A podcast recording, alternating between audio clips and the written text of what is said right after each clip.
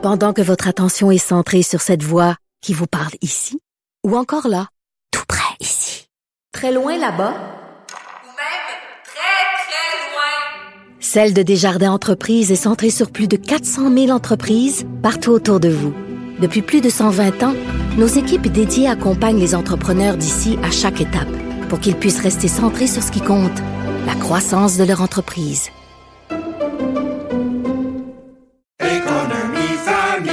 Ici Ricardo. Et Émilie, marchand d'IGA. On a envie de vous inspirer à bien manger. À moins de 5 la portion. Suffit de repérer les produits valeurs sûres et de les cuisiner avec une de nos recettes. Les valeurs sûres, c'est bien pensé, hein? Bien sûr! Détails sur IGA.net. Cube Radio. Cette affaire qui est complètement tirée d'un film d'espionnage, pourquoi? C'est vraiment intéressant? On peut pas dire l'inverse. Donc, la drogue, c'est non. Un journaliste d'enquête, pas comme les autres. Félix Séguin. Alors, Félix, il y a des filles qui sont prêtes à risquer leur santé pour se faire poser des nouveaux seins, de nouvelles fesses. Il y a des gars qui sont prêts à risquer leur santé pour avoir des gros muscles. Et c'est toujours la quête du corps parfait. Je voulais souligner le travail de Jérémy Bernier euh, dans un dossier extrêmement fouillé dans le Journal de Montréal en fin de semaine sur les euh, stéroïdes anabolisants. Euh, et on relate le témoignage de plusieurs personnes, des, des garçons principalement. Et je trouvais intéressant de voir que le corrélaire, si tu veux, dans, dans, dans, dans tout ça, c'est souvent des jeunes qui avaient euh, une stature très peu forte là, de l'adolescence, qui hmm. avaient été euh, intimidés aussi et qui, quand ils avaient commencé à prendre soin de leur corps, ont commencé aussi à prendre des stéroïdes pour certains. Et jusqu'à temps que ça devienne cette quête euh, qui finalement fait en sorte qu'on se met des œillères, puis tout ce qui est tout ce qui est à droite, tout ce qui est à, gauche de cet objectif-là, on ne le voit pas et on commence à, consommer ces produits dopants illégaux. Entre autres, il y a l'histoire de Pierre-Alexandre Charrette qui est mort à 27 ans. 27 ans des complications d'une hépatite qui était causée par la consommation euh, d'anabolisants. Écoute, quand il est décédé, il avait le médecin, en c'est sa sœur qui est interviewée par mon collègue Geneviève Charrette, elle raconte que euh, le médecin lui a dit qu'il avait le cœur d'un homme d'un octogénaire à 27 ans. Épouvantable. Il est décédé il y a 10 ans, en août 2012. Il a été admis au centre hospitalier de Saint-Eustache. Il vomissait du sang. Et là, on, on, il y avait une hépatite sévère. Là, il a commencé à avoir des épisodes d'hallucination, de délire, d'agitation. Son cœur s'est arrêté. Euh, alors c'est ça, il y avait d'autres substances aussi dans son corps, euh, mais euh, tu vois, la question dans ça, c'est qu'il commençait à travailler comme danseur nu aussi au Stock Bar dans le quartier gay à Montréal. Et là, euh, tu vois, il consommait. Ce, ce qui est intéressant là, c'est que sa sœur dit que le service a commencé là dans son cas. Donc, il dansait pour payer ses stéroïdes, mhm. pour bien paraître, pour continuer à danser. Tu comprends un peu où ça s'en va tout ça? C'est un cercle vicieux total.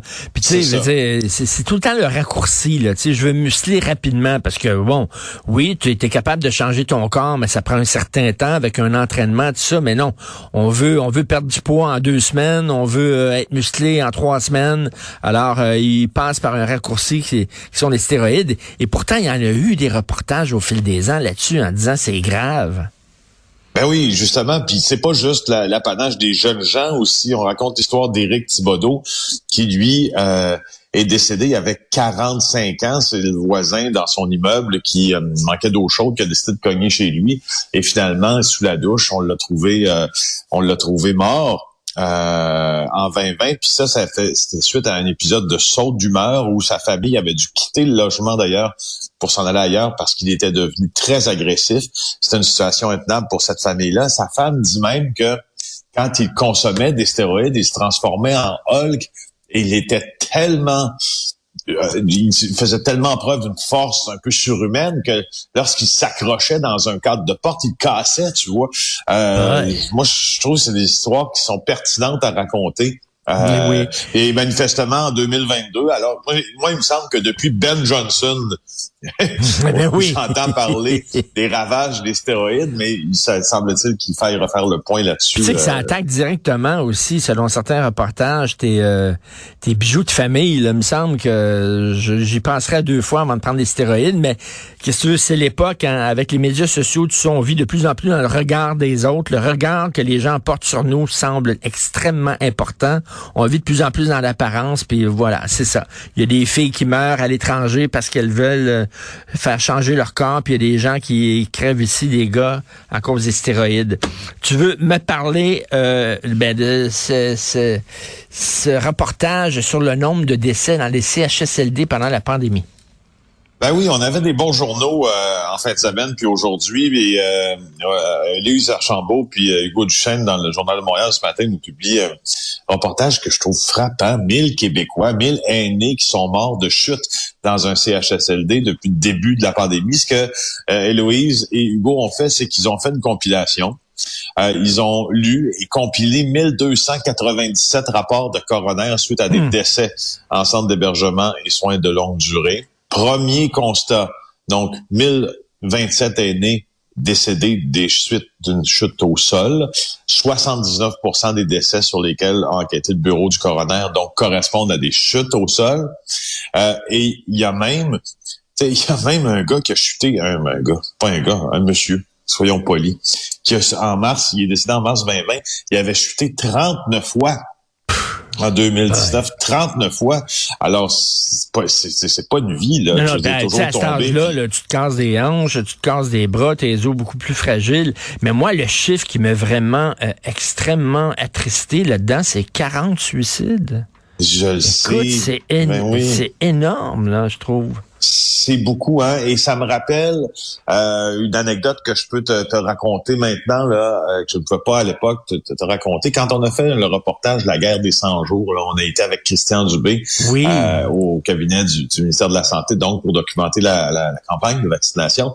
Et on a assisté à plusieurs rencontres euh, avec euh, des le, le cabinet de Christian Dubé, mais d'autres ministères également, euh, parce qu'il y a des discussions quotidiennes sur l'état du réseau de la santé, puis l'état des résidences aussi, puis des CHSLD. Et Marguerite Blais prenait la parole dans une de ces rencontres.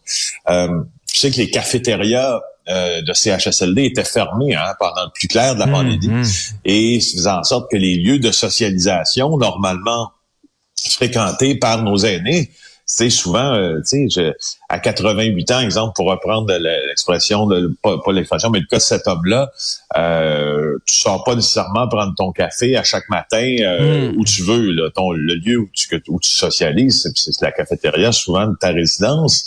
Euh, et là, il y a une femme donc coupée de ce lien vital avec la socialisation qui s'était jetée du septième étage.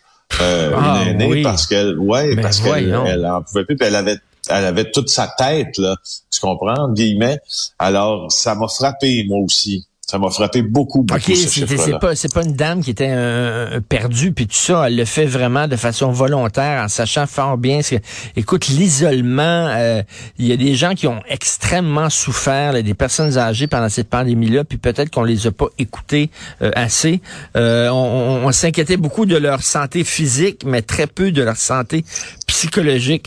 Euh, tu veux me parler d'Odessa, euh, t'es allé à Ben oui. Odessa finalement toi là. Oui, je suis allé au, à Odessa sans, euh, sans, sans avoir pu voir euh, les fameux euh, les fameux escaliers du cardinal Richelieu ou, ou surnommés les escaliers Potemkin Oui. euh, parce qu'elles étaient gardées. C'était c'était devenu une cible probablement militaire, en tout cas stratégique minimalement.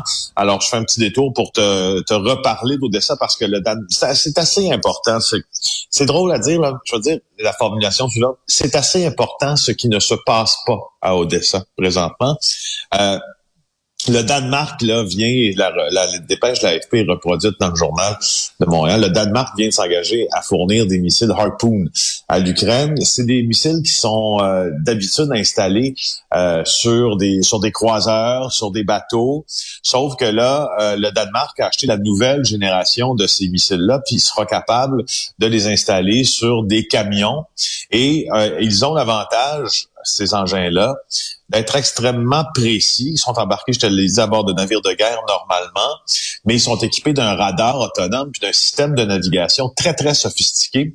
Ce que fait le Harpoon, c'est qu'il vole à très, très basse altitude pour éviter les radars. C'est construit par Boeing et il est capable de toucher une cible en mer dans un rayon qui peut aller jusqu'à 300 km. Alors, pourquoi je te dis ça? C'est parce que l'Ukraine, euh, tu sais, la Russie d'ailleurs, mais l'Ukraine particulièrement, font partie des plus grands producteurs de céréales au monde. Mmh. Et là, le port de Sébastopol, qui est en Crimée, était donc évidemment euh, occupé par euh, par la Russie, mais le port de Kherson aussi est occupé. Puis le port d'Odessa, qui est le plus grand port sur les, le côté de la mer Noire, est lui bloqué parce que les Russes ont imposé un blocus du port d'Odessa. Puis c'est par Odessa que transite toutes les céréales des terres parmi les plus fertiles au monde que j'ai traversées d'ailleurs, les terres d'Ukraine, les plaines d'Ukraine. Euh, et, tu vois, c'est très, très, très important que l'Ukraine puisse ben euh, débloquer son port. Mais sinon, il, va y avoir une famine, là. Ben justement, il y a une question de, de, oui, il y a une question de famine mondiale, mais il y a une question de capitaux aussi qui sont extrêmement importants pour les Ukrainiens en vendant cette production de céréales. On, a entendu en fin de semaine une entrevue avec le ministre de l'Agriculture ukrainien qui disait, écoute, on essaie de passer euh, par euh, par le, chemin ferroviaire, si on veut, et il y a un problème, sais, la fameuse intermodalité, là, c'est-à-dire que des, les rails qui sont euh, qui sont les mêmes puis qui peuvent transiter sur des camions, etc. Euh, à différents points d'entrée et de sortie de l'Ukraine, puis euh, ça, ça, fonctionne pas. Puis hmm. on essaie d'importer, pas d'exporter plutôt par train, mais même en faisant, puis là j'extrapole, mais ce que je décode du message, c'est que même en faisant circuler des trains 24/7, on n'arriverait pas à exporter autant, puis à, à, sortir le grain. Et le grain, il va pourrir à un moment donné euh, aussi. D'ailleurs, j'en profite pour te dire, je sais pas si tu as vu, ça vient de tomber. La justice russe a confirmé la condamnation d'Alexis Navalny là, oui, à 9 ans de prison. C'est arrivé aujourd'hui, ça vient ah juste de se passer.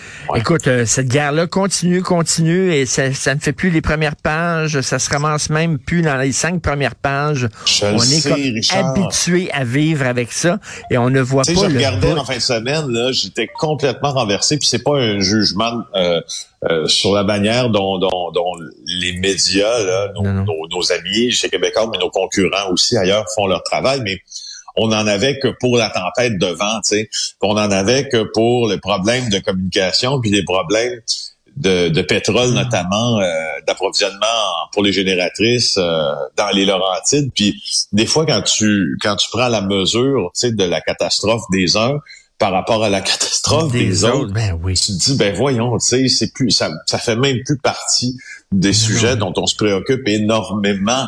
Alors euh, c'est pour ça, que je continue d'ailleurs à t'en parler, tu sais. Et c'est ça qui est vraiment épeurant. On s'habitue à cette guerre-là. Elle fait partie de notre paysage quotidien. Merci beaucoup, Félix. On se reparle Bonne chance avec ton resto, Richard. bye bye. Salut, bye.